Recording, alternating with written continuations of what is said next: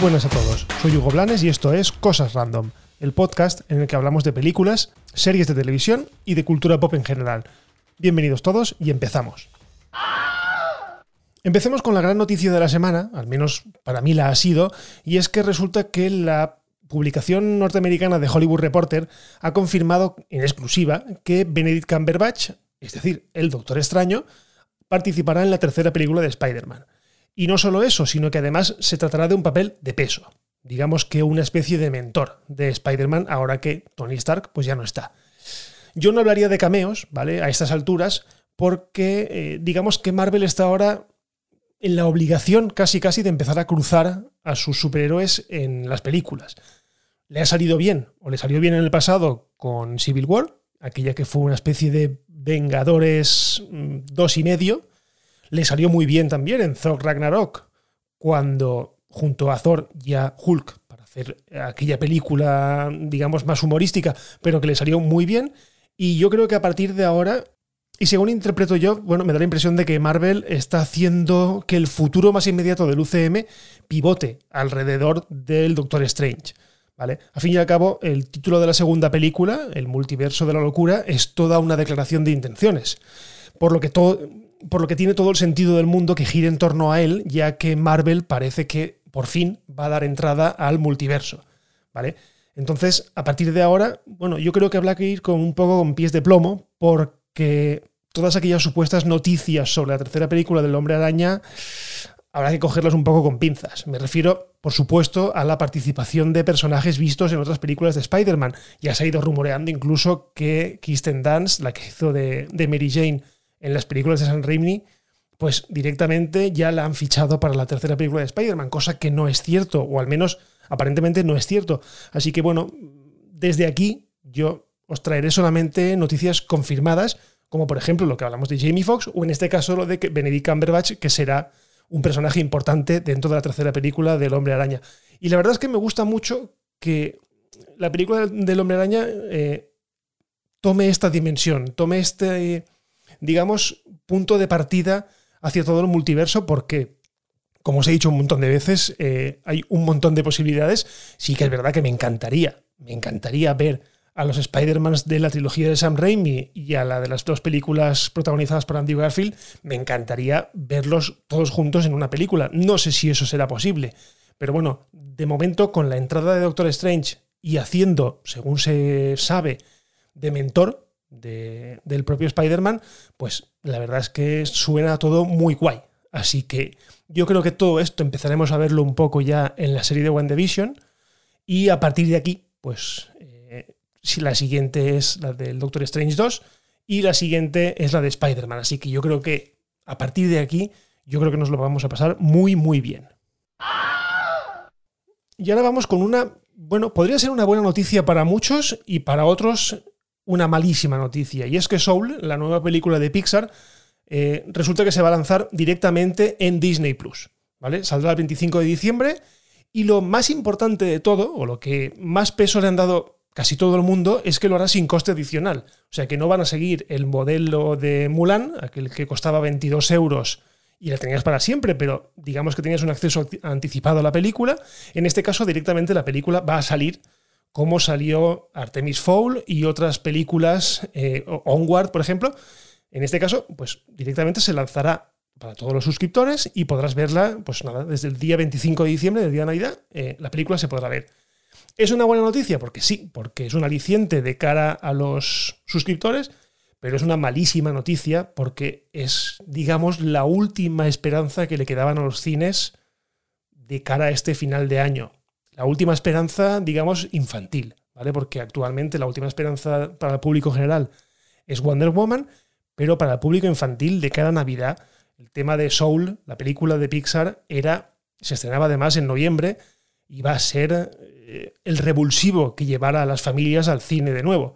Y en este caso, pues se ha visto como Disney directamente ha cortado esa opción y la lanza directamente en Disney Plus. ¿Qué queréis que os diga?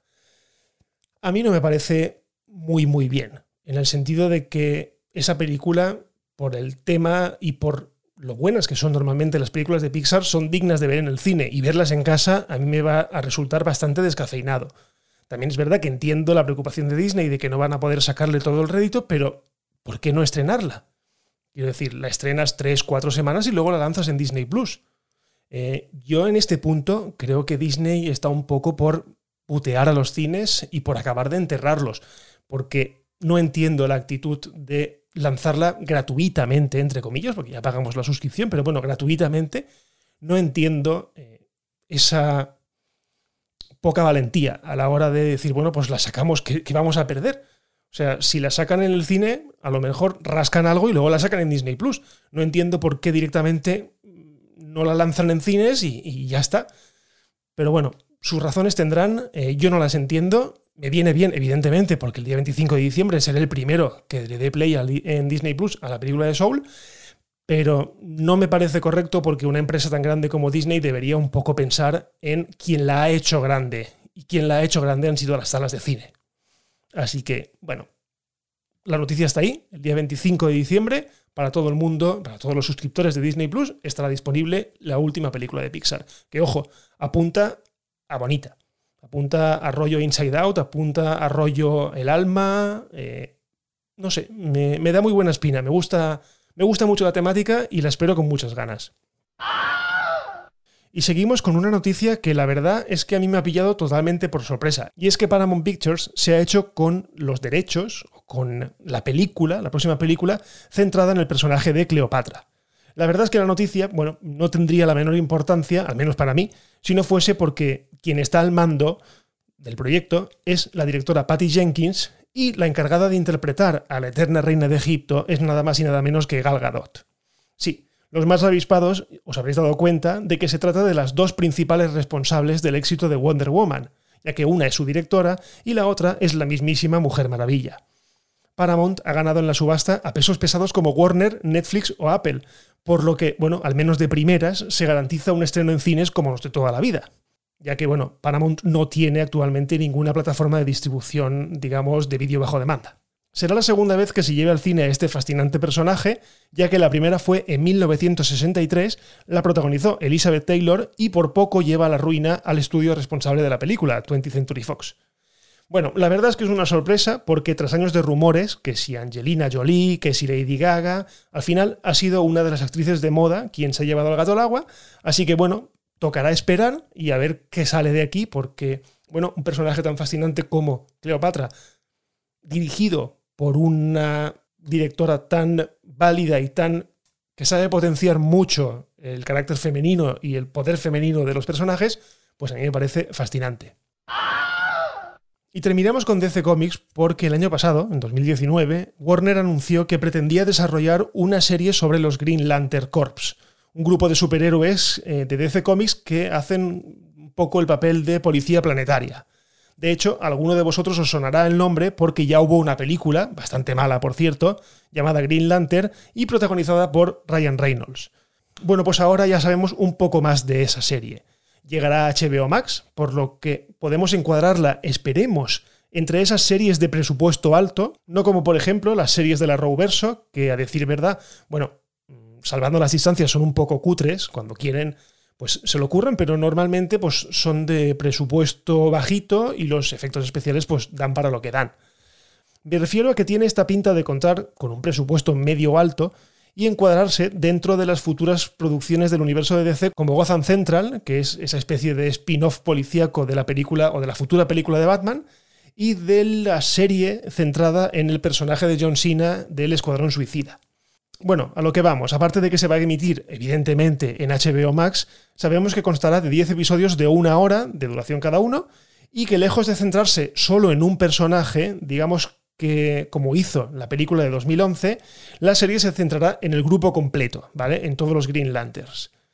Los nombres, la verdad es que me suenan un poco a chino, los he leído y yo la verdad es que no los reconozco precisamente porque nunca he sido un gran fan de este personaje y de este grupo de superhéroes. Nunca he leído los cómics, más allá de, bueno, leer cuatro o cinco anécdotas, pero me llama la atención la ausencia de Hal Jordan. Hal Jordan, digamos que es el Green Lantern más popular de todos, es miembro de en los cómics de la Liga de la Justicia y estuvo interpretado por el citado Ryan Reynolds en la película de 2011, la que os he dicho antes. Imagino que su ausencia se deberá a que DC tiene planes cinematográficos con él, planes más, más grandes, y no quieren mostrarlo eh, de momento en televisión. Algo lógico y normal porque se lleva rumoreando durante muchísimo tiempo la, el desarrollo de una película sobre Hal Jordan, o sea, sobre Green Lantern, o el personaje del Green Lantern, digamos, más famoso de todos. Y poco más allá sabemos, aparte de que bueno, el encargado de llevarlo a la pantalla pequeña será Mark Guggenheim, creador de Arrow, eh, digamos que la serie que inició todo el Arrowverso o todo el universo de series de DC para la televisión.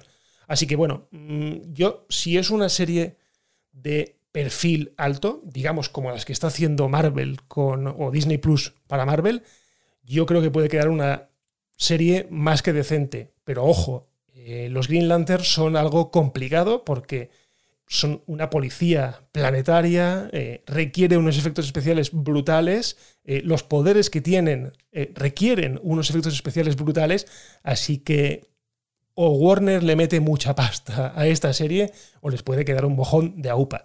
De hecho, nunca ha salido en ninguna de las series de la Arrowverso precisamente porque el gasto de, en efectos especiales sería brutal.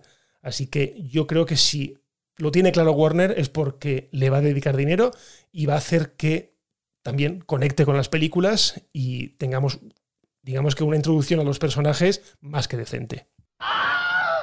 Bueno, y hasta aquí el episodio de hoy de Cosas Random. Muchas gracias por escuchar y ya sabéis, si os ha gustado podéis compartir este podcast, podéis dejar valoraciones si la plataforma os lo permite. Yo estoy en Twitter en arroba Hugo Blanes o en arroba las cosas random. Y por lo demás lo dejamos aquí. Nos escuchamos en el próximo episodio de Cosas Random. Un abrazo y adiós.